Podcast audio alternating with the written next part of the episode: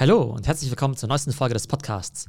Heute geht es um Ethereum versus Bitcoin und die Frage, ob Ethereum sogar größer werden kann als Bitcoin. Ich werde auf die Anwendung und Unterschiede dieser beiden Kryptowährungen eingehen, wie ich in beide investiere und auch noch einen Ausblick in die Zukunft wagen, wie sich die beiden entwickeln könnten. Grundsätzlich sind Bitcoin und Ethereum die beiden größten Kryptowährungen der Welt. Bitcoin ist aktuell 1000 Milliarden wert und Ethereum schon 400 Milliarden. Mal so zum Vergleich, Facebook ist ja 900 Milliarden wert das heißt, Bitcoin ist ein bisschen größer als ein Facebook und Ethereum ist so ungefähr ein halber Facebook. Ein anderer relevanter Benchmark, das gesamte Gold auf der Welt ist ja etwa 10.000 Milliarden Dollar wert.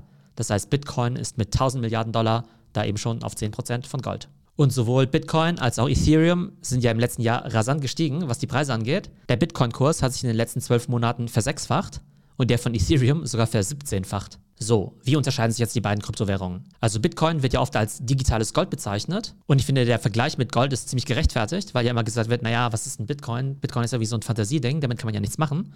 Aber wenn man sich mal so überlegt, mit Gold kann man auch nicht so richtig viel machen. Also weshalb kaufen Leute Gold? Gold wird eben auch als Anlage oder als Wertspeicher, als Store of Value eben gekauft und in ganz seltenen Fällen dann eben auch als Zahlungsmittel. Das heißt, ich glaube, es gibt aktuell wahrscheinlich deutlich mehr Leute, die sogar Bitcoin als Zahlungsmittel nutzen, als es Leute, die irgendwie ihre Sachen in Gold bezahlen. Und je mehr Leute eben der Meinung sind, dass sie eben Bitcoin für diese beiden Sachen nutzen wollen, also als Wertanlage oder als Zahlungsmittel, desto höher geht natürlich auch der Bitcoin-Preis. Das bedeutet, wenn es immer mehr Unternehmen gibt, wie zum Beispiel Tesla oder MicroStrategy, die sich eben einfach ganz viele Bitcoin auf ihr Balance Sheet legen, dann gibt es logischerweise eine hohe Nachfrage nach Bitcoin, was eben den Preis nach oben treibt. Und Genauso hätte sich ja Tesla jetzt eben auch Gold kaufen können, aber die sind eben der Meinung, dass Bitcoin für sie eben eine bessere Rendite in der Zukunft erzielen wird. Und Bitcoin ist ja aktuell jetzt noch nicht besonders weit verbreitet als Zahlungsmittel, aber immer mehr Services bieten das Ganze eben auch an. Es gibt eben auch eine PayPal-Integration und Bitcoin muss jetzt ja auch kein Mainstream-Zahlungsmittel werden, was jetzt irgendwie jeden Tag hundertfach von jeder Person genutzt wird. Aber allein wenn ja irgendwann in Zukunft ein Prozent aller Transaktionen mit Bitcoin abgewickelt würden, würde es natürlich dazu führen, dass die Nachfrage nach Bitcoin extrem nach oben geht und damit dann eben auch der Preis. Es stellt sich immer die Frage nach dem Kursziel von Bitcoin. Aktuell schwankt es ja immer so zwischen 50 und 60.000 Dollar. Wir haben ja schon gesagt, Bitcoin ist aktuell ein Zehntel so viel wert wie der Gesamtwert vom ganzen Gold auf der Welt. Und manche glauben ja, dass Bitcoin mindestens genauso groß werden kann wie Gold. Das würde eben bedeuten, der Bitcoin-Kurs würde sich von heute nochmal verzehnfachen, also auf etwa 500.000 Dollar. Und dann gibt es natürlich noch die Superbullen, die der Meinung sind, dass Bitcoin nicht nur genauso gut ist wie Gold, sondern eigentlich noch viel besser werden könnte als Gold. Und deshalb glauben sie, dass Bitcoin dann dementsprechend sogar auf eine Million Dollar pro Coin oder mehr gehen könnte. Das wäre dann eben nochmal eine Verzwanzigfachung von heute aus. Also natürlich ein sehr, sehr bullisches Szenario, aber who knows. Schließlich war Bitcoin nämlich vor zehn Jahren genau 0 Dollar wert und heute ist es schon so viel wert wie ein Zehntel aller Goldreserven auf der ganzen Welt. Kommen wir zu Ethereum. Wenn Bitcoin also das digitale Gold ist, dann wird Ethereum oftmals als digitales Öl bezeichnet. Warum digitales Öl? Weil Ethereum eben als Input und eben auch als Plattform für dezentrale Computeranwendungen genutzt wird. Beispiele dafür sind die sogenannten Smart Contracts, das Erstellen von NFTs, also Non-Fungible Tokens, wie zum Beispiel digitaler Kunst, auf der Blockchain oder Transaktionen auf dezentralen Finanzmärkten. Ich nenne dazu mal zwei Beispiele. Erstes Beispiel NFTs. Wenn ich zum Beispiel als Künstler jetzt ein NFT rausbringen möchte, dann geschieht es in der Regel auf der Ethereum-Blockchain. Das heißt, ich muss als Künstler erstmal Ethereum dafür zahlen, dass mein Kunstwerk überhaupt auf die Blockchain geschrieben wird. Und das sind eben diese sogenannten Gas-Fees.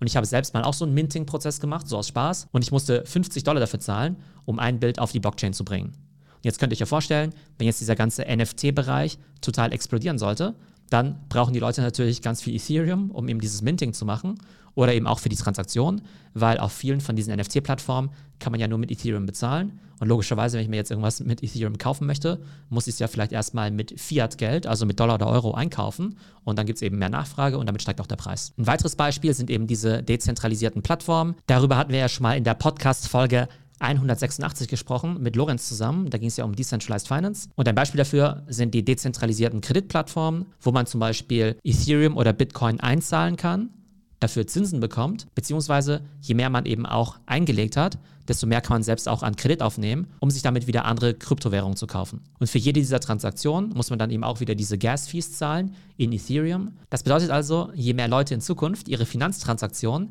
nicht mehr auf normalen Banken machen, sondern eben auf diesen Decentralized Exchanges oder DEXs, desto höher die Nachfrage eben auch nach Ethereum. Wie soll man jetzt in den Bereich investieren? Also die allermeisten Kryptoinvestoren, die halten ja größtenteils Bitcoin und Ethereum und dann noch so ein paar Altcoins. Und bei mir war es so, ich habe eben mit Bitcoin angefangen und hatte am Anfang eben 100% Bitcoin.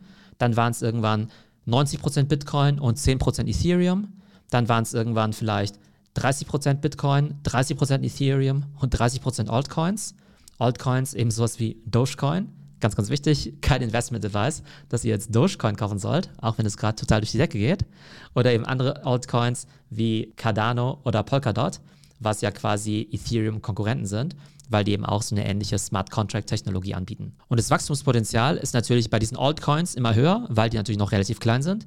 Aber dementsprechend natürlich auch das Risiko, dass eben solche Dinge auch wieder ganz stark nach unten gehen. Und bei Bitcoin und Ethereum ist es so, dass sie ja quasi schon gesetzt sind als die beiden großen Kryptowährungen der Zukunft. Und wir haben ja eingangs schon gesagt, Bitcoin hat sich im letzten Jahr versechsfacht, was natürlich gigantisch war aber Ethereum eben auch schon versiebzehnfacht. Und gerade in den letzten paar Wochen war Ethereum eben deutlich stärker als Bitcoin.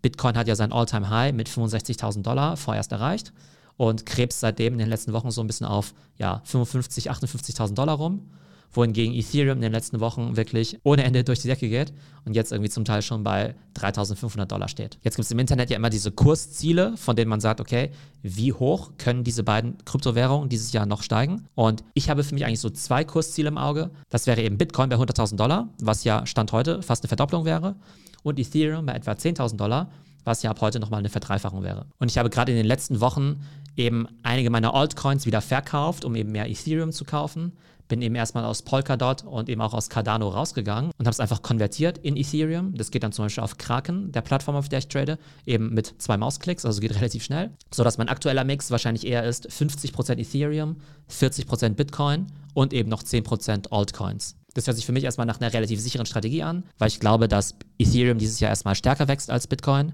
Aber wenn man natürlich wirklich so dieses gigantische Potenzial haben möchte mit einer Verhundertfachung, dann muss man natürlich in unbekannte Altcoins reingehen, so wie zum Beispiel Dogecoin noch vor ein paar Monaten. Also wenn ihr gute Tipps habt, immer her damit. Also das war unsere kurze Erklärung zu Bitcoin versus Ethereum.